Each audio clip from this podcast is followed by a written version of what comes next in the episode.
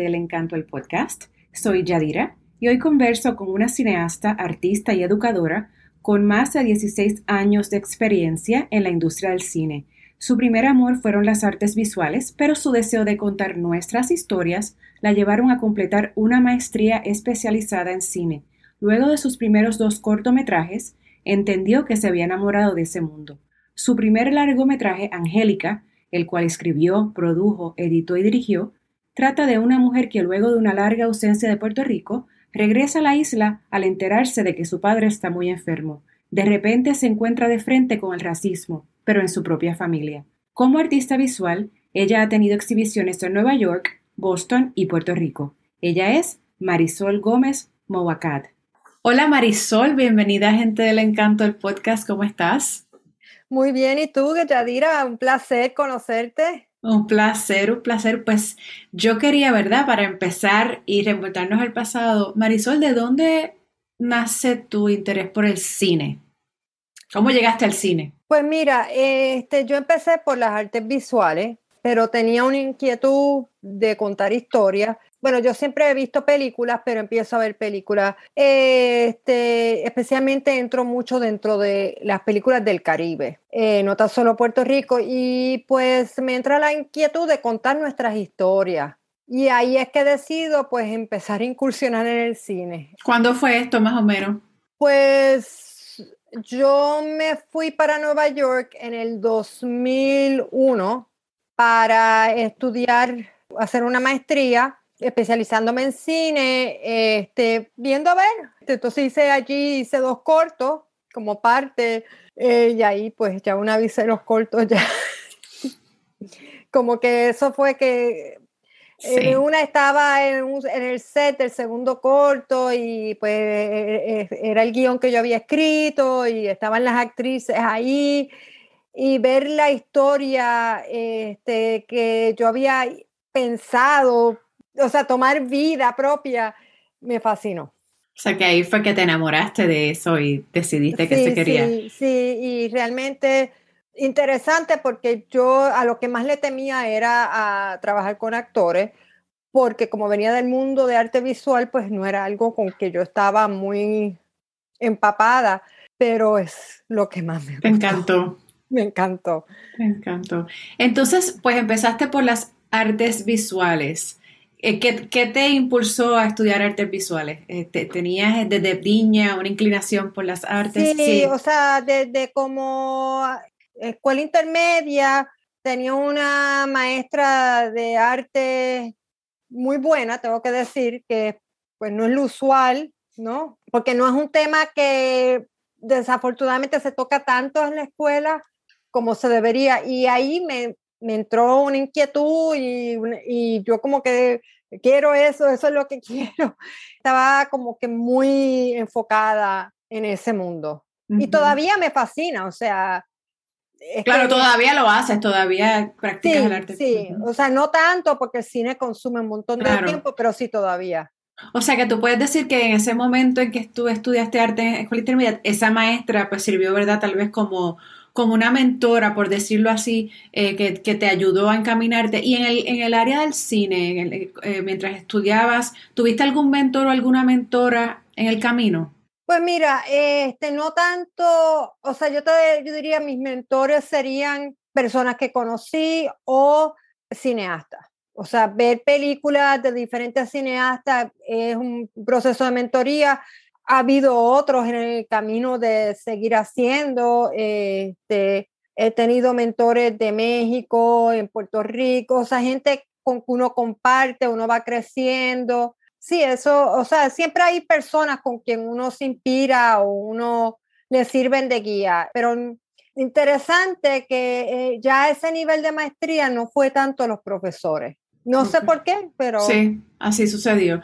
Entonces me dijiste, pues sí, que cineasta, o sea, algunas películas documentales o directores que tú, pues, te, te inspiraban también en el proceso.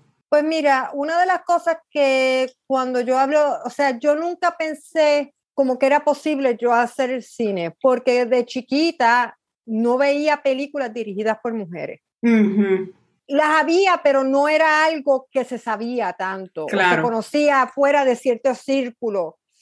Entonces empezar a ver películas dirigidas por mujeres y tienes en Puerto Rico a Ana María García, tienes Teresa Previ, tienes a María Novarro en México, que es excelente, María Luisa Bernberg de Argentina es una inspiración, esa mujer, o sea, realmente yo creo que es un hito para muchas mujeres en el cine en Latinoamérica.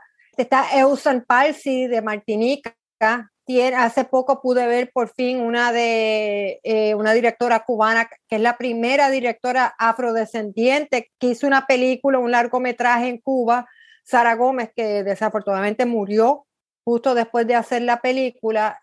Pero realmente lo que más me inspiró, o sea, pues sí, está Agnes Varda, por ejemplo, en Francia, pero en términos de mi cine, pues sí, Agnes Barda, María Novarro, María Luisa Benberg, pero también hubo uno, uno de la India, Satya Rey, que realmente su cine me tocó mucho, porque es un cine que parece sencillo, pero no lo es, y cuenta las historias, historias muy humanas, que son muy tiernas, o sea, sus historias son, pero es una crítica también a pues la situación colonial, a la situación dentro de India, eh, está Titón en Cuba, García eh, Gutiérrez, Torres Gutiérrez, eh, Gutiérrez Alea, Dios mío, ya. Entonces, ver ese cine caribeño, latinoamericano fue una inspiración para mí. Claro, yo también ahí empiezo a investigar de cine puertorriqueño, porque si quiero hacer cine sobre Puerto Rico, debo ver películas puertorriqueñas también. Uno siempre eh, construye con lo que ya está hecho, entonces uno tiene que ver qué es lo que se ha hecho anteriormente. Y hay una, o sea, mucha gente piensa que no, pero hay una selva de, cine en Puerto Rico. Eso es así. Y muy bueno, y muy, muy, muchos profesionales que haciendo unas cosas espectaculares y que han hecho unas cosas espectaculares. Sí, o sea, yo me refería más al pasado, pero recientemente claro. tienes, o sea, ha habido como un boom ahora mismo, a pesar de todo lo, lo difícil que se hace, que a mí me alegra, tú sabes, ver más cine pasando este, y todo empezó, por ejemplo, cuando yo hice mis cortos y yo los ponía como eh, cortos de Puerto Rico, yo llegaba y muchas veces, ay, nosotros no hemos visto nada de Puerto Rico, porque no había, eh, o sea, después que yo empecé a ir por festivales, empieza a verse más cortos, viajando, haciendo más cortos, y eso pues definitivamente ha ayudado mucho. Mencionaste que es difícil en Puerto Rico. ¿Qué tú crees que hace falta en, además de lo obvio, en Puerto Rico, para lograr que cineastas como tú y los que están, ¿verdad? Los emergentes, puedan echar hacia adelante sus proyectos? ¿Qué elementos tienen que estar ahí para facilitar un poco este proceso para, los cineastas en Puerto Rico? Para poder facilitar, el, primer problema es el financiamiento, porque imposible hacer, casi imposible hacer un largometraje sin financiamiento.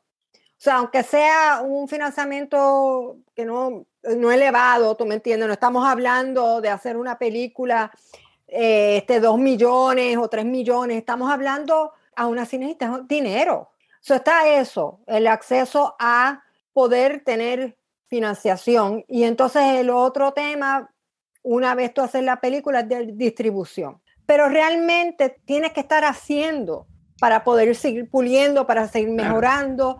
Este, pero el talento lo hay. Claro. O sea, no es que no haya el talento, el problema es lo difícil que se hace. Entonces, el otro problema es que no hay, hay pocos productores. O sea, hay productor de línea, hay gerente de producción, pero muchas veces terminamos siendo los directores productores. O sea, que tenemos que ir a buscar el dinero para entonces, o sea, no es que tenemos a alguien a la par ahí ayudando a buscar el dinero para entonces yo poder concentrarme en la parte de dirección.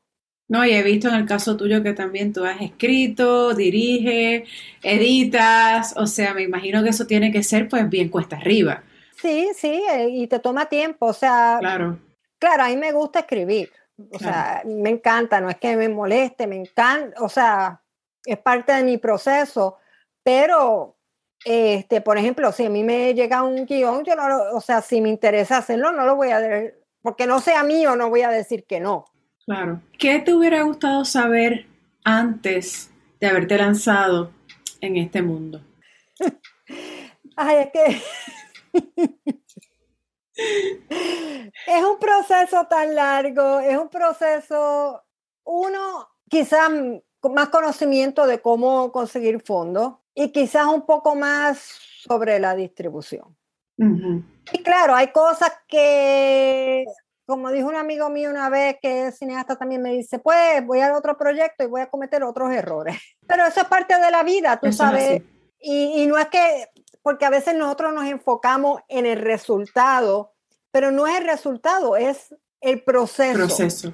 Y uno aprende, hay muchas cosas que tú vas aprendiendo sobre la marcha. Y uno, hay cosas que pues uno sabe que pudo, pero uno aprende de esos tropiezos y ya sabe para la próxima y se enfrentará a otros retos, porque cada película es un reto diferente también. Sí, que los procesos no son, no, son, iguales. Aún escribiendo un guion, tú sabes, por ejemplo, yo quizás vengo y hago una escaleta y de repente para el otro estoy haciendo una escaleta y digo, no, no, no, tengo que hacer un tratamiento primero. O sea, cada proyecto tiene su propia eh, circunstancia o propio reto. Claro. Eh, y a esos jóvenes que están empezando en este, en este mundo, que están estudiando para convertirse tal vez en cineastas en un futuro, ¿qué consejos tú les darías? Mira, hay que tener mucha perseverancia, pero que lo hagan. O sea, hay veces que parece imposible, hay veces que uno se quiere, o sea, dice, ya, ya no, no quiero seguir con esto. Pues porque uno se va enfrentando un montón de retos, un montón de circunstancias. Entonces, pero entonces tú piensas, ya hay gente unida al proyecto, ya hay gente que es parte de esto, este, ya han dado de su tiempo y más si es una historia que tú sientes que tienes que contar.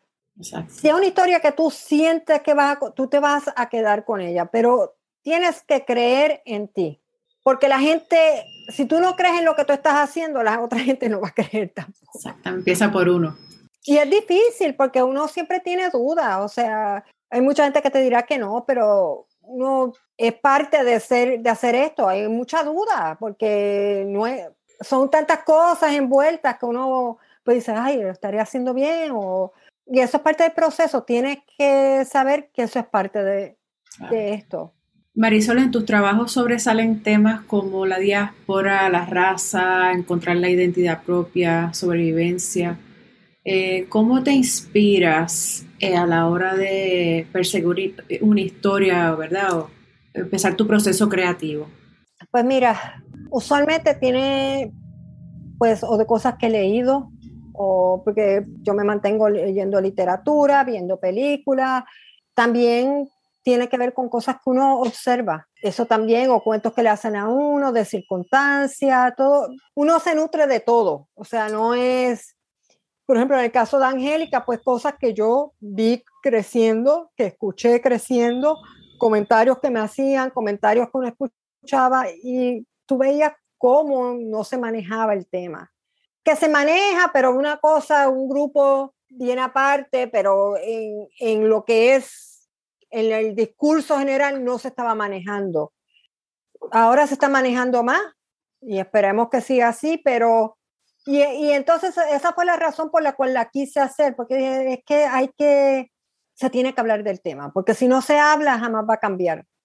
La situación no va a cambiar si no se discute, si no se habla de, de las circunstancias, de lo que está pasando. O sea, para que algo cambie uno tiene que hablar sobre el tema. Eh, ¿En qué proyectos trabajas a corto y a largo plazo? Pues ahora mismo hay un documental que está medio con toro de COVID se detuvo. Eh, estamos evaluando qué vamos a hacer con él, eh, este, porque pues obviamente COVID, la pandemia complicó. Entonces estamos evaluando cómo vamos a seguirlo. ahora mismo estoy escribiendo, uno es, estoy adaptando a Angélica, o sea, me estoy basando en Angélica para escribir una serie. Ah, qué bien. Entonces, pues estoy en, el proceso de reescribir el piloto y tengo un largometraje que estoy reescribiendo también. Okay. ¿Puedes decir de qué es o no? El largo todavía es un poco, este, Sí, todavía. ¿La serie sería para televisión? Eh, la que pues, estás, la de Angélica. Eh, le estábamos pensando más como streaming, pero quién sabe, quién sabe, porque realmente se está moviendo, o sea, hay que ver, hay que ver por dónde viene la gente, que porque una serie obviamente también se necesita financiación. Claro. Ok, o sea que tienes varios proyectos en el tintero ahora mismo. Sí, sí, hay otro proyecto que, eh, o sea, la idea está ahí, pero no lo he podido empezar a escribir, que me interesa mucho hacer, que trata un poco de este, toda la situación del desplazamiento de comunidades en Puerto Rico. Muy importante, un tema muy importante. Pues eh, Marisol, a menos que quieras añadir algo más, si no vamos a pasar a la ñapita, que son preguntas cortitas que se le hacen a todos los entrevistados. Pues como tú quieras. Este, pero no, para los jóvenes, mira, hay que seguir. Y Angélica, por más que sea, todavía se está moviendo. Conseguí por fin, se consiguió un distribuidor en los Estados Unidos. O sea, poco a poco sigue todavía y todavía me le están pidiendo, todavía se mueve. O sea que para los oyentes que no sepan, eh, nos hace un resumen de qué trata Angélica, por favor. Pues mira, Angélica trata sobre una mujer puertorriqueña afrodescendiente que vive en Nueva York y tiene que regresar cuando su padre se enferma. Y ahí tiene que enfrentarse a lo que había dejado, a los prejuicios, o sea, no es que no en Nueva York no, eh, no existiera, pero se tiene que enfrentar a los prejuicios raciales dentro de su propia familia. O sea, no tan solo en Puerto Rico, sino dentro de su familia y cómo ella, este, es un proceso de ella, de ella aceptarse también y ella pues poder realizarse como persona. Gracias. Bueno, pues vamos a la ñapita. La primera es, si tuvieras que regalarles un libro o un disco a todos tus seres queridos, ¿cuál sería? Quizás porque me, identifico mucho con ella en su mensaje, sería quizá uno de Ivy Queen. Ah, muy bien. Me encanta. Una frase o una cita que sea tuya o de otra persona que te guste mucho. Para adelante, para atrás ni para coger el impulso. ¿Qué es algo de ti o de tu vida que podría sorprenderle a las demás personas? No sé, porque como el que me conoce, quizás el que no me conoce. Por ejemplo, que yo soy fanática de Big Queen, hay gente que le sorprendería. Ajá, muy bien. Muy bien. O sea, eso es algo que la gente diría, pero... Ajá le sorprende muy bien. Quizás eso, tú sabes, porque, claro, quizás no le debe sorprender, porque ella en toda su postura es muy feminista y ella rompió un montón de barreras y todavía las Eso es así, eso es así. Pero quizás no es un género que identifiquen, porque hay gente que quizás va a asumir que yo escucho más otro tipo de música, que yo realmente escucho de todo y yo trato de ver y escuchar de todo, pero Sí, eso quizás. Muy bien. Eso rompe con los estereotipos también. Eso está chévere. Eh, en años recientes, ¿qué nueva creencia, comportamiento o práctica mejoró considerablemente tu vida? Yo creo que la idea de pausar, este, porque a veces uno está tan en una constante prisa o un constante ajoro o tratando de lograr una meta o tratando de lograr cosas y uno se olvida que es importante tomar pausa que uno tiene que aprender a disfrutar el proceso, que no es tan solo la meta, llegar ahí, sino aprender a valorar el proceso y agradecer, o sea, agradecer la gente que entra a tu vida, que te apoya, que te ayuda, que aunque sea de formas pequeñas, y agradecer a esa gente que yo creo que con la pandemia uno se dio cuenta cuán importante es ese núcleo cerca de uno. Eso es así. ¿Un puertorriqueño o puertorriqueña que admires? Luisa Capetillo. Realmente a veces no nos damos cuenta de la cantidad de gente que ha luchado y ha hecho cosas en Puerto Rico. Y alguien dijo algo el otro día en algo que estaba escuchando que yo creo que es muy cierto, que con todas las dificultades que se presentan, que la gente siga haciendo cosas en Puerto Rico es increíble, es de admirar por ejemplo, eh, la gente que está llevando la lucha de afrodescendencia, del antirracismo en Puerto Rico, o sea, son de admirar, porque realmente llevan, hay gente que llevan años haciéndolo, luchando a pesar de que muchas veces la mayoría no les está haciendo caso o les tiran o les dicen, y la lucha de las mujeres. Eso es así. ¿Qué te hace sonreír? Yo te tengo que decir mi isla. Muy bien. Mira, archipiélago. Muy bien. Es el sitio donde más irme, ir al mar, ir, o sea, la naturaleza en Puerto Rico a mí realmente es, me llena. ¿Qué podrías hacer todo el día y no considerarlo una pérdida de tiempo? Irme a escalar montaña, ir a hacer paddle, ir a kayak, kayaking. ¿Y quisieras que te recordaran por? Por haber tratado de aportar algo, de hacer una diferencia. Marisol, ¿cómo las personas te pueden seguir en las redes sociales? Pues mira, yo soy tan complicada. yo nunca puse como un nombre nada más en las redes que debía haberlo hecho cuando lo hice. En Facebook, sí, Marisol Gómez Movacat. En Twitter estoy como Gómez Marisol. Y en Instagram estoy como Gómez Mowacat. Pues Marisol, yo quiero darte las gracias por el ratito, por contarnos tu historia. Definitivamente hacen yo, todas las mujeres que estén haciendo algo así, ¿verdad? De, querer contar las historias de puertorriqueños y puertorriqueñas, pues eh, como se dice en inglés, the more the merrier, hace falta. Así que te deseo mucho, mucho éxito porque es que definitivamente ya, ya es hora, ¿no? Como dijiste al principio que pues en una industria cuando empezabas era mayormente dominada por hombres y que tú no sabías de hombres, de, de mujeres que hacían películas. Sí, eh, eh, afortunadamente, o sea, hace unos años atrás eh, tenías a Ana María García, tenías a Sonia Fritz, pero ahora mismo han salido más mujeres, o sea, Carla Cabina, tienes a más, la Macha Colón, Ahora mismo hay, este, Lorimar está haciendo una película. O sea, hay varias mujeres por ahí que, que vienen. Yo me alegro cada vez que veo otra más entrando. O sea, nada en contra de los hombres.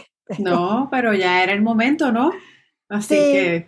Sí, sí, y hay unas cuantas también directoras de fotografía que están empezando, que eso me alegra, porque es un campo que está muy dominado por el hombre.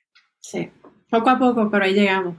Sí, poco a poco. Pues gracias Marisol, mucho, mucho éxito, que puedas lograr todos tus proyectos y aquí estamos en esta plataforma siempre disponible para, para lo que quieras y, y cuando necesites eh, informarnos de alguna de otras tus cositas nuevas. Gracias, gracias, y gracias por la entrevista, poderle este, alcanzar a tu público y hablarle. Gracias por esta oportunidad. Claro que sí, un abrazo.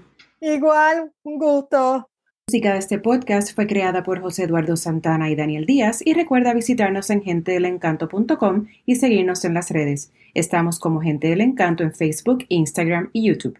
Y si te gusta Gente del Encanto el podcast, por favor déjanos un review en cualquiera de las plataformas en que lo escuchas. También puedes apoyarnos económicamente a través de un link que aparece en las notas del podcast. Gracias por escuchar y muchas bendiciones.